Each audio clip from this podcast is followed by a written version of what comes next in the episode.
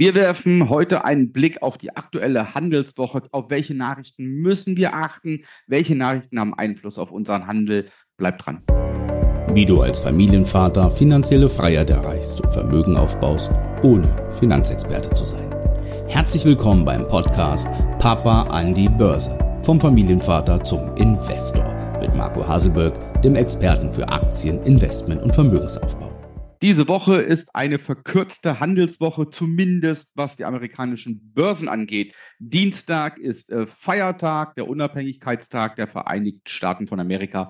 Und am Montag gibt es daher auch, auch nochmal einen verkürzten Handel, sodass die Börsen um 19 Uhr unserer Zeit dort schließen. Also wenig Bewegung am Montag, keine Bewegung am Dienstag aber wir gucken dennoch mal, was uns diese Woche erwartet und starten mit Montag.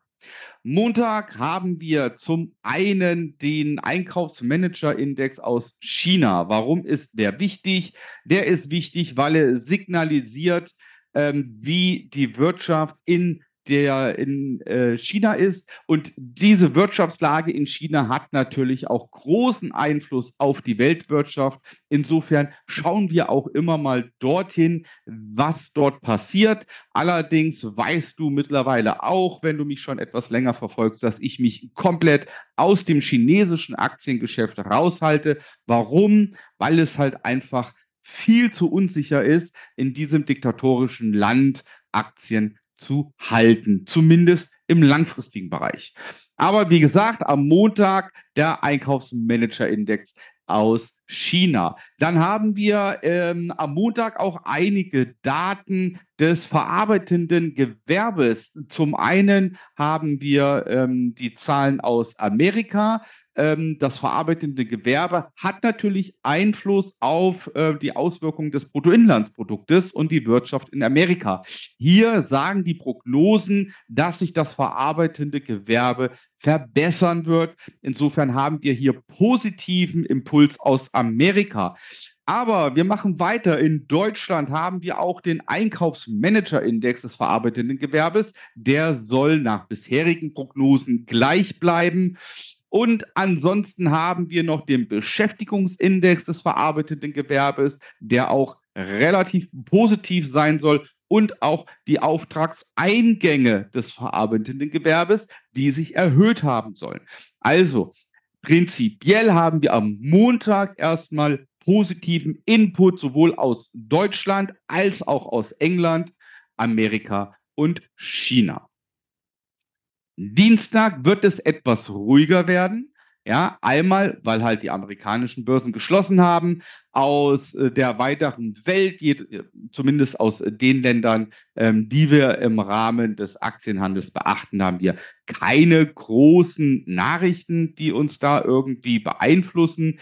Ähm, aus Deutschland steht die Handelsbilanz an vom Statistischen Bundesamt, wird diese ja veröffentlicht.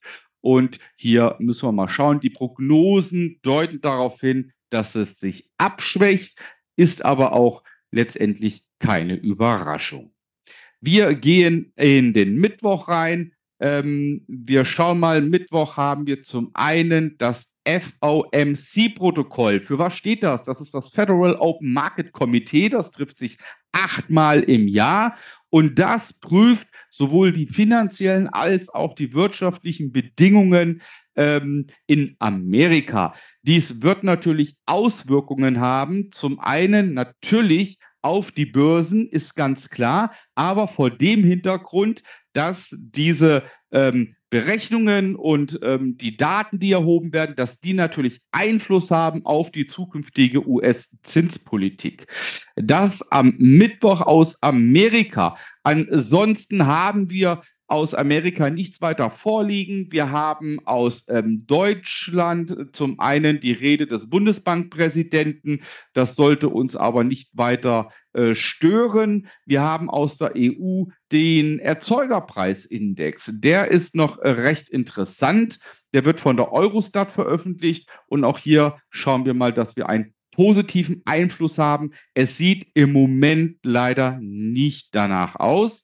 Ähm, insofern kann es hier den ein oder anderen Ausschlag geben. Das Ganze um 11 Uhr. Insofern werden wir das dann genauer betrachten. Wir gehen in den Donnerstag rein. Was liegt Donnerstag an? Zum einen die Handelsumsätze aus der EU. Ja, ebenfalls erhoben von der Eurostat. Und ähm, hier rechnet man, dass es ähm, eventuell gleich bleibt, keine großen Überraschungen. Ähm, hier lassen wir uns doch dann auch eher mal ja, überraschen, was uns die Eurozone bringt. Was haben wir noch? Wir haben ähm, dadurch, dass wir am Montag das verarbeitete Gewerbe haben, haben wir am Donnerstag die Zahlen und Daten des nicht verarbeitenden Gewerbes. Ja, und auch hier sollen die Daten besser sein. Ja, äh, die Prognose soll höher sein als die letzten Zahlen. Das heißt, hier erwarten wir am Donnerstag positiven Impuls.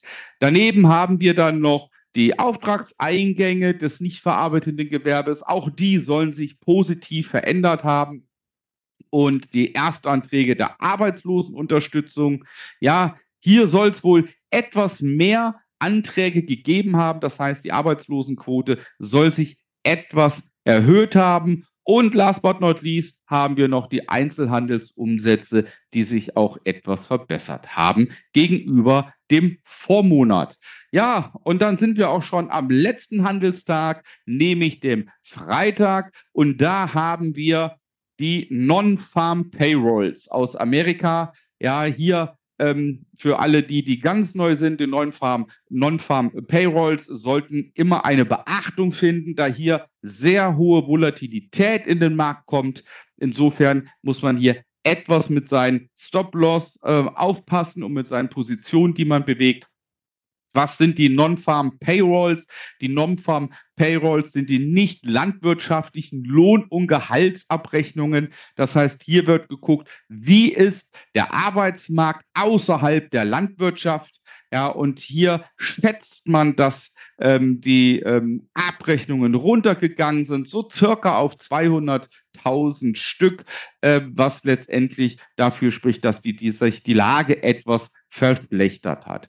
Ähm, unterstützt wird das Ganze noch dann mit der Rede der EZB-Präsidentin Lagarde aus der Eurozone, das aber erst gegen Abend. Und dann haben wir den Freitag auch schon abgeschlossen. Es sind noch ein paar Kleinigkeiten, ein paar Quoten, ja, wie die Erwerbsbeteiligungsquote und ein Stück weit auch die Arbeitslosenquote in Amerika, die wohl gleich bleiben soll fassen wir die Woche, die uns bevorsteht, mal zusammen. Wir haben einen ruhigen Start mit Montag und Dienstag und dann haben wir doch schon ein bisschen wirtschaftliche Daten, die ein bisschen Aufruhr bringen können. Einmal mit dem nicht verarbeiteten Gewerbe und mit dem verarbeiteten Gewerbe und natürlich mit den Non-Farm Payrolls und mit dem Ausblick auf die Wirtschaftslage hinsichtlich der Zinsänderung in Amerika. Also ein ruhiger Start, und ein bisschen holpriges, volatiles Ende. Aber wir brauchen ja in unserem Markt auch Volatilität. Das ist das Gute. Das macht es ja aus, dass wir bei, zumindest beim aktiven Aktienhandel schnell reingehen können, unsere Position eröffnen können, nach Regelwerk traden können und dann nach Möglichkeit uns schnell wieder aus dem Markt verabschieden und uns so von dem ganz großen weltweiten Börsenkuchen uns immer ein paar Krümelchen herausholen und somit unser Depot immer weiter zum Wachsen bringen. Das ist unser Ziel, auch für die KW 28. Ich wünsche dir viel Erfolg ähm, beim aktiven Aktienhandel und solltest du noch nicht dabei sein, dann gib dir einen Ruck, bewirb dich bei mir zu einem kostenlosen Strategiegespräch unter www.marcohaselberg.de-termin und dann können wir schauen, ob und wie ich dir ganz konkret helfen kann und ob du vielleicht in den weltweiten Aktienhandel und in das Investieren an der Börse einsteigen kannst. In diesem Sinne, bleib gesund, gehabt dich wohl, dein Marco.